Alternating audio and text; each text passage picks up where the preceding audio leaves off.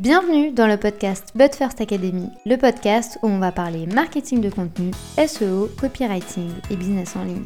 Je m'appelle Marine, je suis experte SEO depuis maintenant 7 ans. Autour d'un café ou d'un thé, peu importe, parlons de stratégie dans une ambiance conviviale et détendue. Bonne écoute J'espère que vous allez bien, je vous souhaite la bienvenue dans un nouvel épisode de podcast. Aujourd'hui je ne suis pas toute seule puisqu'on accueille Anne qui est experte site web et branding. Depuis que j'ai commencé mon activité, je me suis rapidement rendu compte que les gens avaient une certaine réticence liée au site web puisque généralement ils sont considérés comme ennuyeux ou ils ne convertissent tout simplement pas. On s'est donc penché ensemble sur l'expérience utilisateur sur un site, comment faire pour que le site soit agréable, intuitif et surtout qu'il donne envie d'acheter. Si vous préférez le format vidéo, sachez que notre échange a été enregistré, il est désormais disponible sur notre chaîne YouTube, je vous mets le lien juste en dessous de cet épisode. Bonne écoute Est-ce que tu vas bien? Eh ben oui, très bien. Je suis très contente d'être là. Merci à toi de, m'avoir invité sur ton podcast. Avec grand plaisir. Est-ce que pour euh, euh, que l'on pose un peu le décor aux gens, est-ce que tu peux dire qui tu es, comment tu t'es lancé, pourquoi aujourd'hui euh, tu es en mesure de parler du coup d'expérience client et d'expérience utilisateur sur un site internet, pour qu'on puisse un peu savoir d'où tu viens? Oui, bien sûr. Alors, bah, comme tu l'as dit, hein, moi, c'est Anne. Donc, effectivement, je suis la créatrice du studio La Trappe Sourire qui est euh, donc un institut créatif qui accompagne euh, notamment les entrepreneurs à euh, créer leur image de marque, que ce soit au travers de leur identité visuelle, de supports imprimés ou de, ou de sites internet du coup. Alors pour la petite histoire, en fait, moi je ne suis pas du tout du milieu du web à la base, puisque j'ai fait des études en, graphisme et à l'époque, les cursus séparaient le, la communication print et la communication web. Donc il fallait faire un choix. Et bah moi j'étais de la team print à l'époque. voilà, donc à l'issue de mes études, en fait, j'ai travaillé dans une agence de communication qui, elle, pour le coup, proposait à la fois du print et du web. Et euh, bah, c'est là que j'ai entendu pour la première fois parler de FT de site internet. Donc euh, tout ça, c'était très, très obscur euh, pour moi. Et, et en fait, bah, j'ai bien accroché à cet univers. Et du coup, je suis restée cinq ans dans, cette agence et on va dire par, euh, par quelques concours de circonstances, euh, finalement, j'ai fini par devenir chef de projet web. À l'époque, par contre, voilà, je n'étais pas formée pour créer des sites web. Je faisais un peu le lien entre euh, le développeur et, et le client. Mais du coup, ça m'a permis voilà, de mettre un peu un premier pied dans, dans cet univers-là. Et, euh, et, en fait, en 2017, je suis tombée enceinte de mon premier enfant. Et en fait, j'ai compris que le, travail en agence, c'était pas forcément compatible avec euh, la vision que j'avais de la maternité, en tout cas. Et, euh, et du coup, j'ai fait une rupture conventionnelle pour me mettre à mon compte. une fois à mon compte, je pense que c'était un peu lié aussi au fait de devenir mère. J'avais un peu besoin de changement. Et en fait, j'ai lancé une, une papeterie créative à la base de faire art, d'affiches de naissance, etc. En parallèle de mon métier de graphiste. Et, euh, mais bon, ça n'a pas duré très longtemps. Finalement, je suis revenue un peu à mes premiers amours. Et, euh, et du coup, j'ai développé plutôt le côté accompagnement euh, auprès des, des entrepreneurs.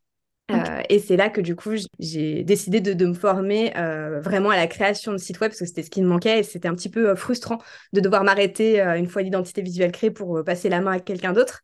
Et, et, du coup, voilà, je me suis formée dans le web pour aller jusqu'au bout de mon accompagnement. Et, et, voilà. Et du coup, ça fait, ça fait quatre ans que je fais ça et, aucun regret. Je, je m'éclate vraiment dans mon travail. Du coup, toi, tu as vraiment tendance dans, dans ton travail à allier branding et site internet. C'est vraiment deux choses qui sont totalement complémentaire pour toi et pour avoir déjà vu un peu ce que tu faisais, euh, c'est vraiment quelque chose que l'on remarque très rapidement au sein de ton travail. Dans ce parcours de suivi d'entrepreneur et de d'agence, est-ce que tu pourrais considérer aujourd'hui que avoir un site internet, c'est fait pour tout le monde? Euh, Est-ce que tout le monde aujourd'hui peut et doit avoir un site internet? Ou est-ce que toi, de ton côté, au sein de ton expérience, tu as, vu quand même quelques limitations et tu ne recommanderais pas cette approche pour tout le monde? Alors, déjà, on va recadrer un peu les choses. C'est vrai que dans ton podcast, tu t'adresses quand même à des personnes qui souhaitent vendre ou promouvoir quelque chose. Donc, pour ces personnes-là, eh ben moi, je dirais oui, à 100% oui, en fait. Enfin, je, suis euh, vraiment euh, euh, de, l'importance d'avoir un site internet. Et, je pense que pour s'en convaincre, en fait, il suffit de regarder notre propre utilisation du web. Quand on recherche des informations sur un produit ou avant de contacter quelqu'un, notre premier réflexe, c'est d'aller voir s'il a un site et ce qu'on y trouve. Pour deux raisons, parce que déjà, ça donne une première impression de la personne ou, de la marque qu'on souhaite, euh, qu'on souhaite contacter. Et puis aussi parce que si le site internet est bien fait, bien sûr, euh, en fait, on va trouver les premières informations dont on a besoin avant de, se décider à aller plus loin. Donc, c'est une première étape en général. Ouais. Et euh, bon, bah, à ce stade, il y a sûrement des personnes qui m'écoutent et qui doivent se dire Oui, mais Anne, finalement, les réseaux sociaux, euh, c'est un peu ça, et puis c'est beaucoup facile à mettre en place, il n'y a pas besoin de technique, etc. Oui, mais du coup, ça m'amène euh, au deuxième point, entre guillemets, et la deuxième raison pour laquelle site internet versus réseaux sociaux, ben, site internet ligne, c'est parce que les réseaux sociaux, ça ne remplace pas un site internet. Pour la simple raison qu'ils ne t'appartiennent pas. Si un jour Instagram décide de fermer, décide de, de, clôturer ton compte pour une bonne ou une mauvaise raison, hein, des fois il y a des erreurs, mm. mais le fait est que tu perds toute visibilité sur le web. Ouais. Et à l'inverse, ton site internet, il est à toi. Et donc déjà, tu dépends pas d'une plateforme tierce, mais en plus, tu vas pouvoir le construire, le faire évoluer selon tes propres besoins, tes propres règles quelque part, ce que ne permet pas euh, le réseau social. On, a le même discours bizarrement, alors qu'on s'était même pas euh, trop dit des choses comme ça. Et pourtant, on se rejoint beaucoup sur cette idée d'appartenance et, et, de visibilité, etc. Après, c'est vrai que avec le temps, quand on compare, c'est vrai que les gens ont tendance à préférer les réseaux sociaux qu'un site internet par rapport justement à cette expérience utilisateur que l'on peut avoir sur les plateformes parce qu'elles sont pas, elles sont hyper user friendly enfin on peut naviguer dessus hyper facilement hyper rapidement alors que généralement un site internet on a on peut avoir du mal à se l'approprier. Toi, aujourd'hui, qu'est-ce que tu considères être une bonne expérience utilisateur? Alors déjà, je vais rebondir sur ce que tu dis. En fait, je pense qu'il ne faut pas opposer réseau social et, euh, et, site internet. En fait, c'est complémentaire et c'est pas du tout la même façon de communiquer. Et on va pas forcément rechercher, nous, en tant qu'utilisateurs, la même chose sur un profil de réseau social et sur un site internet. Donc, je pense qu'il faut aussi faire la part des choses. Et, euh, c'est vrai que c'est un peu manichéen de, d'opposer parce que finalement, c'est très complémentaire et au contraire, euh, les réseaux sociaux vont alimenter quelque part le site internet et inversement parfois dans le sens aussi, quoi. Mmh Donc voilà. Après, pour répondre à ta question sur euh, la bonne expérience utilisateur, alors euh, je vais être assez, assez cash et assez simple finalement. Pour une bonne expérience utilisateur, ça repose surtout sur le fait de savoir si ou non la personne qui est allée sur ton site internet a trouvé l'information qu'elle recherchait. Et surtout, je vais même aller plus loin, si elle l'a trouvé facilement ou non.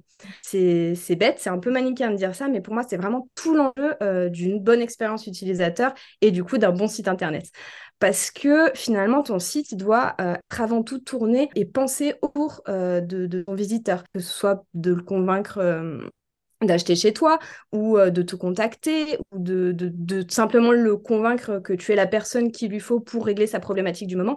Euh, voilà, donc pour moi, l'expérience utilisateur, elle doit toujours, toujours être tournée vers le visiteur. Ok, très bien. Du coup, il y a cinq erreurs que tu vois forcément sur différents sites que tu vas visiter. si on devait donner cinq conseils et cinq erreurs vraiment à éviter aujourd'hui aux gens qui nous écoutent, quels sont vraiment les faux pas à ne surtout pas faire? Alors, il y en a plein, mais c'est vrai que du coup, j'ai essayé de, de, concentrer sur les principaux sont peut-être les plus, les plus évidents euh, à noter, entre guillemets, sur, euh, sur les sites. Euh, alors, le serait de vouloir se démarquer et être trop original. Alors, c'est un peu paradoxal parce qu'on nous répète tout le temps que c'est bien de se démarquer, mais par contre, il faut jamais que ça se fasse au détriment de la compréhension de ton visiteur s'il y a des codes et des choses qui reviennent sur les sites internet, c'est pas pour rien. C'est parce qu'on a tous été éduqués à, certaines, euh, certaines habitudes, certaines, euh, certains codes euh, qui font que quand tu vas sur un site internet, tu t'attends à trouver ces codes et tu es perdu si tu les trouves pas. Je vais donner des exemples très concrets. ça va être le fait que ton menu est généralement en haut, que les liens ils sont reconnaissables parce qu'ils sont mis en couleur ou soulignés. Ça va être que le fait que les boutons sont toujours très bien visibles d'un coup d'œil. Mm. C'est ça qui va faire que ton utilisateur, il va pas perdre du temps. On va dire qu'il connaît déjà le mode d'emploi fonctionnel de ton site internet et du coup, il aura euh, juste à se concentrer sur ton contenu, sur les informations que tu proposes, sans être euh, coupé parce qu'il doit en plus décrypter la notice de ton site. C'est un peu ça l'idée. Le deuxième point, euh, ça va être, ça rejoint un petit peu le premier, c'est de ne pas être clair dans ses intitulés menus. Euh, donc ça rejoint le, point précédent sur l'originalité, mais en fait oui, je vois encore des personnes qui veulent absolument être créatifs dans les, intitulés de leur menu, pardon, et euh, du coup ils vont donner des noms un peu alambiqués qui nécessitent en fait trop de réflexion pour interpréter et pour savoir ce qu'on va trouver derrière. Alors certes, un menu qui s'appelle à propos, c'est peut-être pas hyper sexy, mais c'est parlant, euh, c'est efficace et, voilà, et ça parle à tout le monde. Mmh. Donc on évite un peu les euh, ma vie, mon œuvre ou toutes ces choses un peu euh, originales de ce type qui, finalement perdent plus le, visiteur qu'autre chose. Je vois très bien ce que tu veux dire parce que c'est vrai que parfois, à vouloir être trop original et à vouloir mettre en avant bah, la personnalité de la marque, le branding, etc., on se perd un peu et pour nous, ça peut être très clair. Mais pour les gens qui vont venir sur notre site, s'ils sont habitués à certains codes, on peut un peu casser le lien et ils disent ah oui mais au final il n'y a pas cette page, au final je sais pas qui c'est, alors que la page elle existe, c'est juste qu'en fait il va pas la reconnaître. C'est ça. Et c'est dommage du coup, parce que tu as fait le travail et du coup, tu, ça, n'aboutit pas. Donc, c'est vraiment dommage. Tout ça pour euh, juste changer un nom qui finalement, c'est pas ça qui va faire que la personne va travailler avec toi ou pas. Oui, je vois très bien. Cool. Le, troisième point, la troisième erreur, ce serait un contenu qui n'est pas assez lisible et qui manque de hiérarchisation. Euh, parce que finalement, s'il y a bien une chose qui doit s'habiter à la fois dans le domaine du print et du web, c'est ça, c'est euh, penser à guider la personne qui lit ton contenu, que ça soit euh, dans, le fond, bien sûr, dans, dans, dans la façon dont tu vas rédiger tes contenus, mais aussi dans la forme en créant un peu, par exemple, des zones un peu distinctes qui vont euh, guider visuellement ton, ton, visiteur. On fait aussi attention à la taille de ses textes, euh, au contraste euh, de, des couleurs qu'on va utiliser sur son site, par exemple. C'est toutes ces choses, en fait, qui, qui empêchent, enfin, qui, permettent, du coup, une lecture, qui permettent de, de, transmettre bien ton message comme, comme tu veux, quoi. Ensuite, la erreur, je dirais que ce serait d'avoir trop de clics pour arriver à destination. Je pense qu'il faut bien garder, quand on fait un site internet, dans un coin de sa tête, que le visiteur, il doit pouvoir accéder à l'information qu'il a en moins de trois clics, on va dire en moyenne. Donc, si tu divises les informations sur plusieurs pages, tu prends le risque en fait d'augmenter l'effort que ton visiteur doit faire et euh, voilà, le, visiteur lambda est assez flemmard, il faut bien le dire, et du coup, il risque de se lasser d'aller voir ailleurs tout simplement. Euh, je vais donner un peu des exemples concrets de ce que je vois encore parfois. Par exemple, quelqu'un qui propose des massages, logiquement, il va devoir créer une page où il va un peu détailler, présenter euh, ce qu'il propose à ses, futurs clients. Or, parfois, je vois des, des sites avec une page pour chaque massage. Donc, s'il doit ouvrir un onglet à chaque, à chaque massage pour comparer, enfin voilà, je, pense qu'on est tous d'accord pour se dire qu'il va aller voir, trouve pas quelque chose de plus simple. Je suis d'accord, en fait, l'objectif, c'est qu'on a tendance parfois aussi à vouloir tellement en mettre et tellement en dire et tellement se dire il faut impérativement que j'alimente mon site internet sinon mon site va mourir ou mon site va pas être visible. En fait on veut en faire trop euh, et parfois ben, le trop est un peu l'ennemi du bien et il faut pas réellement considérer son site internet comme euh, une publication Instagram quoi. Euh, une publication Instagram, euh, on va remonter dans le feed, on va l'avoir une fois, mais ça va être clair, précis, puis basta. On va passer à autre chose. Alors que sur un site internet, généralement, les gens ils viennent normalement pour acheter ou pour vraiment s'informer et approfondir. Donc, je suis tout à fait d'accord avec toi d'avoir 10 000 onglets juste pour pouvoir comparer, pour avoir des idées, des avantages, des inconvénients de chacun, des prix et tout. On s'en sort pas et on n'a pas envie. Surtout, ça donne pas envie de, bah, du coup, de prendre un rendez-vous. C'est ça. Mais l'exemple des prix, c'est typique parce que quand tu vas sur un site et que tu as une page dédiée pour les tarifs, bah, c'est quand même super dommage parce que tu rajoutes une étape en plus que les tarifs, tu pourrais tout simplement simplement les indiquer à côté de, de la prestation concernée et, mhm. et, ça facilite vraiment la prise de décision de ton visiteur. Donc, euh, pourquoi rajouter une étape en plus? Non, oui, je suis tout à fait d'accord avec toi. Mais du coup, quand, quand les gens ils viennent euh, sur un site internet, généralement, qu'est-ce qu'ils attendent? Parce que du coup, il y a des erreurs que peut et que l'on doit éviter, ou du moins essayer d'éviter. Mais qu'est-ce qui fait réellement les gens quitter la page un site internet. Est-ce qu'aujourd'hui on arrive à identifier la, cause? Est-ce que c'est parce que, euh, je sais pas, il y a un pop-up qui est apparu et du coup c'était chiant et la personne a quitté? Ou euh, c'était vraiment par rapport à l'expérience, par rapport au temps de chargement? Est-ce qu'on arrive vraiment à définir les raisons claires? Alors, c'est un ensemble de raisons finalement. Typiquement, et les pop-up, tu l'évoques, j'ai pas eu le temps d'en parler, mais oui, ça fait partie des, expériences de qui sont très intrusives, qu'il faut éviter à clairement euh, les pop-up euh, qui, qui s'ouvrent toutes les cinq minutes pour euh, t'informer d'une nouvelle, promotion, pour te demander de t'inscrire à la newsletter, etc. C'est, on est d'accord, insupportable. Et donc, c'est, très intrusif. Et puis en plus, c'est mon avis personnel, ça m'agresse parce que j'ai l'impression qu'on me prend pour une idiote, que, ça laisse un peu supposer que je ne serais pas capable de voir cette information-là autrement que si on la jette juste devant les yeux comme ça. Donc euh, clairement, ça fait partie des choses où on est un peu tous d'accord pour, pour se dire que euh, le web, c'est avant tout euh, une, invitation. Tu proposes des choses, mais tu n'imposes pas. Quoi. Et après, pour répondre aussi un peu à ta question, euh, j'avais aussi envie d'aborder un, autre pan du sujet qui est peut-être plus propre à, ma double, à mon double cursus, entre guillemets. C'est aussi le fait que un site internet, faut garder en tête que c'est avant tout aussi un support de communication. Et il va aussi te permettre donner visuellement des informations sur la marque et ton entreprise. Donc, ton visiteur, finalement, il va avoir une première impression euh, de toi, de ton travail et de ta marque à travers ton site internet. Et, et ça, ça compte énormément parce que, en fait, on a on n'a pas de seconde chance de faire une première bonne impression. Mm. Donc ton site aussi, il doit être aussi esthétiquement engageant, il doit refléter qui tu es, euh, quelles sont tes valeurs. Euh, euh, au travers de, son design et de tes contenus, en fait, on doit déjà pouvoir percevoir ton positionnement et à qui tu t'adresses.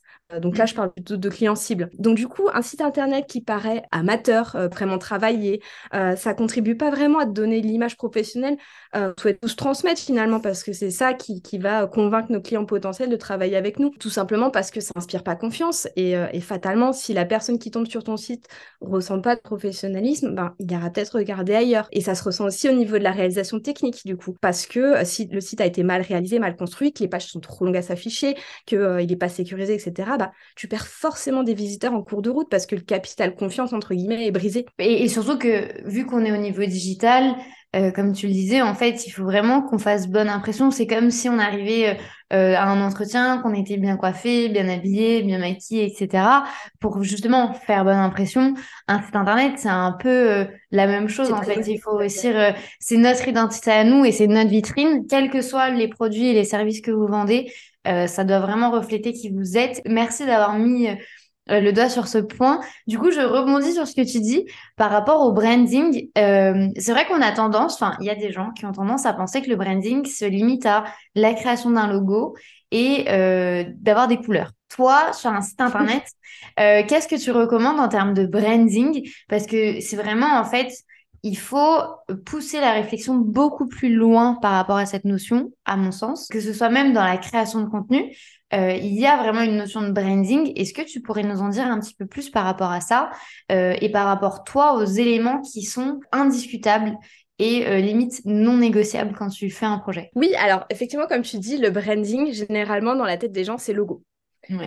Parfois c'est couleur, mais encore parfois ça s'arrête au logo. et, en fait, dans les faits, que ce soit d'ailleurs pour le site internet ou pour, pour les supports de communication, le logo, c'est pas si important. Euh, c'est pas ça qui va euh, rendre une marque mémorable. Euh, ça va passer effectivement par tout un tas d'éléments. Donc ça va passer effectivement par le choix d'une palette couleur définie. Donc l'idée c'est d'être vraiment cohérent sur la durée. Donc une fois qu'on a fait ces choix-là, on s'y tient et on les utilise toujours de la même façon. Parce que si on, change de cap d'une fois sur l'autre, là on perd tout l'intérêt du branding qui va, qui va constituer ta carte de visite visuelle finalement et, et on, perd, on perd sa cible. Donc choisir une palette de couleurs, mais encore une fois, une palette qui soit euh, pensée aussi en fonction euh, de ce que tu souhaites transmettre, parce qu'il y a toute une symbolique autour de ça, donc on ne choisit pas non plus n'importe quelle couleur. Il y, a un travail de réflexion à faire en amont, mine de rien, euh, mmh. avant de parler de branding, parce que ça va reposer sur ce que tu veux transmettre à travers ton image finalement. Donc si toi-même t'es pas clair là-dessus, ton branding ne sera pas cohérent et renverra pas les bons messages. Dans tout ce que tu fais, en fait, excuse-moi de t'avoir coupé, tu, en fait, tu mmh. intègres tout le temps ou presque du moins, la psychologie du consommateur du coup. Oui, ouais, ouais, bah, c'est important parce que c'est pas de parler à toi, il parler aux personnes qui vont le être confrontées euh, à ton image. Parce que si tu fais euh, juste les choses pour toi, bah, tu vas pas acheter ton produit, donc ça, ne sert à rien en fait. Se demander à qui tu t'adresses. Et, c'est pareil pour les typographies. Quand on choisit des typographies, euh, il y, a certains choix qui seront plus ou moins pertinents en fonction de, des messages que tu veux transmettre. Donc, je ne vais, je vais pas rentrer dans les détails, bien sûr, mais, mais voilà, donc les choix des typographies, ça constitue aussi une partie de ton branding importante. Donc, euh, on, évite de trop en choisir. On n'en choisit que deux, par exemple, pour, une pour les titres et une pour ton texte de, de paragraphe. Ça va très bien. Puis déjà, à te donner euh, une, image euh, reconnaissable. Mmh ensuite, le branding, ça va être aussi tout ce qui est visuel, le choix de tes images. quel type d'image tu vas mettre sur ton site internet, que ce soit dans la colorimétrie, par exemple, pour aller avec ta palette de couleurs, mais aussi dans les prises de vue, etc. Euh, ça va être aussi tout ce qui est éléments graphiques, univers visuel que tu vas mettre autour, les petits pictos que tu peux rajouter, euh, les fonds un peu texturés que tu peux mettre, euh, ce genre de choses, ton mhm. univers visuel. le branding, même, ça va même plus loin parce que c'est aussi la façon dont tu vas rédiger tes textes, par exemple. C'est le ton que tu vas donner à ta communication. Est-ce que tu es plutôt quelqu'un qui a envie de parler de façon euh, très sérieuse, très experte à ta cible ou au contraire, est-ce que tu as envie d'apporter un peu d'humour? Parce que c'est ce qui fait que tu es toi C'est voilà, ça c'est basé aussi sur, sur ta personnalité finalement. Ouais, il y a vraiment un ensemble, il y a beaucoup de critères à prendre en compte. Euh, et c'est vrai qu'en fait, quand on, quand on parle autant de sites internet ou autant de branding, euh, vu que ce sont généralement pas des points que l'on va penser directement, parce que moi je sais, les gens qui se lancent pensent uniquement à comment je vais trouver des clients. Instagram va me permettre d'être riche, je vais sur Instagram. c'est très caricatural, mais moi, c'est un peu comme ça que je le vois et je sais que beaucoup d'entrepreneurs ont aussi cette vision. Néanmoins, c'est vrai qu'en fait, quand on se rend compte de l'importance et surtout en fait de la place du rôle que va avoir un site et un branding, c'est complètement, bah, comme je le disais au début, hyper complémentaire en fait. L'un va pas sans l'autre. Il est impossible de créer un site internet si tu n'as pas identifié la personnalité de la marque.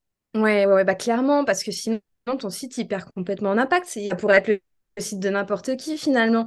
Et tu n'as pas envie de ça, tu as envie que ton site, euh, bah, ce soit vraiment bah, ce qu'on disait tout à l'heure, ta carte de visite virtuelle quelque part, c'est un peu ça.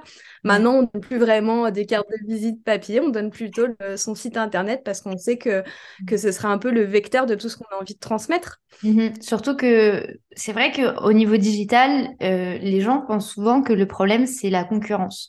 Euh, que tout le monde euh, a des prix ou plus faibles ou plus élevés, que les concurrents font ci et ça et que nous on le fait pas, qu'il y a la stratégie des concurrents. C'est vrai que moi, je ressens beaucoup cette peur de la concurrence, notamment dans la création de contenu, puisque les enfin l'organisation est différente, les stratégies sont différentes, les messages sont différents. Ce que je dis tout le temps, c'est que ce qui va réellement différencier notre entreprise de celle des autres, même s'ils proposent le même service, c'est la personnalité. Et c'est vrai que ça, ça passe également par rapport à un site internet ou par rapport à un branding. C'est ce qui va vous permettre en fait de vous imposer et que la personne va vous choisir vous plutôt qu'une autre personne. Au-delà du prix, euh, le prix normalement doit venir vraiment à la fin. Et si une personne fait un choix par rapport à un prix, alors elle partira pour le prix également. Donc euh, je trouve que c'est très intéressant en fait la perception que tu as euh, au-delà de du site internet, de la création de site et, du branding, c'est vraiment en fait à chaque fois de te toujours te mettre à la place de l'internaute, à la place du potentiel client. Et c'est vraiment en fait ce que je ressens moi dans ton discours, c'est on ne crée pas pour nous, malgré que c'est à nous, on crée pour les autres. Euh, et je trouve ça euh, très euh, percutant en fait parce que au-delà du marketing, je pense qu'on devrait vraiment avoir cette vision par rapport à tous les points que l'on met en place sur notre business. Toi, aujourd'hui, au-delà du branding et au-delà de, au-delà du site, qu'est-ce que tu considérerais être un bon site internet? Un site où tu te dis, il a tout pour marcher, que ce soit, il y a une bonne expérience, c'est sympa, euh, c'est friendly. Euh, quels sont pour toi les, critères à prendre en compte? Et eh bien finalement, ça va un peu reprendre ce qu'on s'est dit jusqu'à présent. Pour moi, ça va être un site avec un contenu bien hiérarchisé façon logique, intuitive, que ce soit au niveau des menus, du, contenu même des pages, etc. Euh, ça va être un parcours visiteur logique qui inspire confiance. Euh, ça va être euh, le fait de mettre en place un moyen facile de prendre contact avec toi. Ça va être un design travaillé en accord finalement avec l'image que, que, tu souhaites renvoyer, tout simplement. Ça va être un visiteur qu'on guide et qu'on informe, mais toujours de façon subtile, pas avec des choses intrusives comme des pop-up, etc., qui s'ouvrent toutes les 30 secondes. Et, et pour finir, c'est vrai qu'on n'en a peut-être pas trop parlé, mais pour moi, c'est quand même important. Euh, un site qui inspire confiance, c'est aussi un site qui garantit une, bonne sécurité, qui respecte la confidentialité de ses visiteurs, qui euh, propose des tunnels de vente euh, sécurisés. Donc, en minimum en HTTPS, par exemple, pour citer que le protocole vraiment minimum en, termes de, en termes de sécurité. Enfin, voilà, c'est toutes ces choses. Finalement, on en revient un peu au branding où on se dit que c'est plein de choses qui constituent finalement ton image. Ben, une bonne expérience visiteur, c'est la même chose. C'est mmh. un tas de petites euh, actions qu'on va retrouver sur, euh, sur le site et qui vont constituer dans la globalité ouais, une bonne expérience et le, fait que ton visiteur, ben, il ait envie de rester, il se sent en confiance, euh, il ait l'impression de, d'être là où, il doit être quelque part. C'est un peu ça l'idée. Ouais. Que du coup, il a trouvé la bonne personne, que, qu'il a envie de passer à l'étape supérieure. C'est, c'est ce, qu'on, ce qu'on recherche finalement. Mhm. Et s'il y a des personnes qui nous écoutent aujourd'hui qui ont un site internet et euh, ou qui n'apporte pas de résultats, ou tu sens que ça sert pas à grand chose au niveau business, c'est qu'il y a quelque chose à faire, il y a quelque chose à modifier au niveau du site pour qu'il soit réellement rentable. Euh, quelle serait, selon toi, la première étape à mettre en place, juste vraiment un passage à l'action où c'est facile et rapide et tu te dis, OK, après ça, je vais le faire pour justement améliorer et développer mon business. Eh bien, je pense que tu seras pas très surprise hein, de ce que je vais te dire, mais en fait, c'est tout bête et on a l'impression de l'avoir déjà fait, mais en réalité, on a souvent survolé cette partie-là. Euh, le, conseil que je donnerais aujourd'hui euh, pour améliorer l'expérience utilisateur de ton site, c'est de prendre le temps de te mettre vraiment, vraiment, j'insiste, hein, mais à la place de ton visiteur euh, qui, logiquement, est ton, client cible. Donc, pour ça, bah, c'est simple, hein, tu prends un crayon et un papier et tu te poses cette question qui est super simple, mais quelle est l'action que je souhaite que mon visiteur réalise euh, à la fin de sa visite sur mon site internet? Donc, ça peut être de te contacter, je donne des exemples, hein. ça peut être de te contacter, ça peut être de commander sur ton site, ça peut être de réserver euh, un de tes services, de prendre euh, rendez-vous sur ton calendrier, de s'inscrire à ta newsletter. Voilà, donc ça, c'est à toi de le définir. Et une fois que tu as défini cette fameuse action que tu souhaites qu'il réalise, eh ben, tu vas lister toutes les choses qu'il aura besoin de trouver sur ton site pour faciliter cette action, ou toutes les choses au contraire qui pourraient le freiner, parce que parfois c'est plus facile de prendre le problème à l'inverse. Par exemple, si ton but euh, c'est qu'il te contacte, on place plusieurs moyens pour qu'il puisse te trouver, un formulaire de contact, un lien vers tes réseaux sociaux, euh, un mini chat instantané par exemple, il y a plein de solutions. Si par exemple tu préfères qu'il commande tes, tes, produits parce que c'est un site e-commerce et que c'est ton objectif principal, bah, est-ce que tu lui donnes bien toutes les informations dont il a besoin euh, pour passer à l'action, que ce soit sur les produits en eux-mêmes, mais aussi sur le SAV par exemple, parce qu'on oublie parfois, mais c'est important. Euh, au contraire, si tu souhaites qu'ils te choisissent comme prestataire de service, bah, est-ce que tu as bien travaillé le design de ton site? Est-ce que les détails de tes offres sont suffisamment euh, bah, détaillés? Et est-ce que tu montes ton travail dans un portfolio, par exemple? Voilà, c'est des, questions qu'il faut que tu te poses et du coup, ça va te donner tous les, points d'amélioration que tu pourrais apporter sur ton site pour, justement euh, transformer euh, l'expérience utilisateur et, faire en sorte que, tu convertisses le plus possible parce que c'est aussi l'objectif de ton site. J'adore, c'est très concret, c'est très... Euh, on passe à l'action, on, on met les choses en place et on se pose les bonnes questions. Néanmoins, c'est vrai que quand on est tellement dans le business, qu'on a du mal à se rendre compte un peu de ce qu'on fait de mal ou d'un problème qu'il peut y avoir sur le site internet, etc.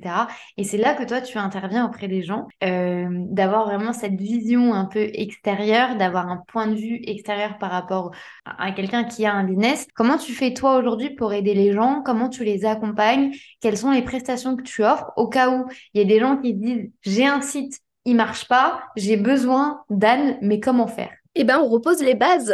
on en revient toujours là, mais pour savoir ce qui ne marche pas sur un site, j'ai besoin de savoir en fait ce que, tu cherches à obtenir avec ce site. Est-ce que c'est juste une vitrine euh, de, ton travail, auquel cas bah, il n'y a pas vraiment d'objectif Est-ce que euh, c'est euh, c'est vraiment un site avec lequel tu cherches à, transformer en récupérant par exemple des inscriptions sur ta newsletter ou, ou, du contact, etc. En fait, en fonction de ton objectif, les modifications à apporter sur ton site ne seront évidemment pas les mêmes. C'est pour ça que, c'est hyper important de reposer les bases.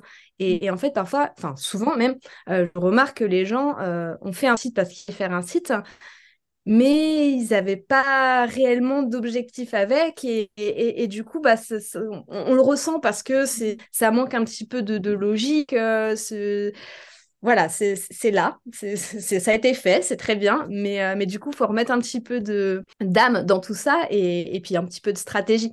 C'est mmh généralement ce qui manque. Du coup, toi, tu proposes vraiment des accompagnements qui sont personnalisés au cas par cas.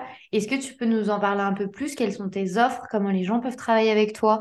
Euh, Si demain une personne a besoin de toi, comment tu fais pour l'aider? Quel, est vraiment le cheminement qui va avoir lieu pour que la personne se dise Ok, c'est vraiment ce qu'il me faut, j'ai besoin de ça aujourd'hui pour vraiment donner un, petit coup de boost, je dirais, euh, à mon site internet? Alors, euh, ce que j'adore proposer dans l'idéal, c'est d'abord créer l'identité visuelle de la personne euh, parce que ça permet justement de poser les fondations euh, bah, de son identité et puis aussi de son positionnement et c'est des choses sur lesquelles on va s'appuyer après sur le site internet.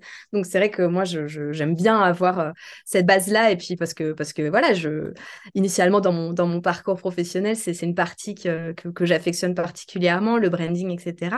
Donc j'aime beaucoup les projets où je peux accompagner les personnes de A à Z quoi. Donc en, en commençant par l'identité visuelle et après du coup en déployant ça sur, euh, sur, euh, sur leur site internet, où là, du coup, on va pouvoir euh, quelque part mettre, mettre les choses, vraiment laisser exprimer ce que doit exprimer un branding sur un support et stratégie derrière, du coup. Du coup, j'accompagne dans l'idéal mes clientes, ça c'est surtout des femmes, à créer vraiment des supports qui soient stratégiquement, qui répondent stratégiquement à leurs attentes mais qui soient aussi visuellement, qui les reflètent vraiment qui, reflète une marque, qui reflète une personne. Moi, c'est quelque chose que j'adore faire. Et, je suis persuadée que c'est en mêlant stratégie et, âme, quelque part, qu'on arrive à avoir le match parfait qui donne envie aux gens de, passer ensuite euh, à l'action et de travailler avec nous, etc. J'en suis persuadée. Ça rejoint ce que tu disais sur le fait que, quelque part, la concurrence, c'est un faux problème parce qu'on va avant tout choisir euh, de travailler avec quelqu'un parce que parce que c'est elle, c'est cette personne. Et c'est ça que j'aime j'aime dans mon travail, c'est faire euh, ressortir ça. De toute façon, tous les liens seront juste en dessous de cet épisode de podcast. Si vous voulez contacter Anne, si vous voulez découvrir son travail, si vous souhaitez échanger avec elle sur votre projet, vous avez tout juste en dessous de, cet épisode. Merci beaucoup Anne pour ton temps. C'était un plaisir de pouvoir t'accueillir parmi nous et je te dis à très vite. Si cet épisode de podcast vous a plu, n'hésitez pas à le partager, à vous abonner ou à laisser une note, quelle que soit votre plateforme d'écoute. Je vous souhaite une très bonne journée ou une très bonne soirée en fonction du moment où vous écoutez cet épisode. À très vite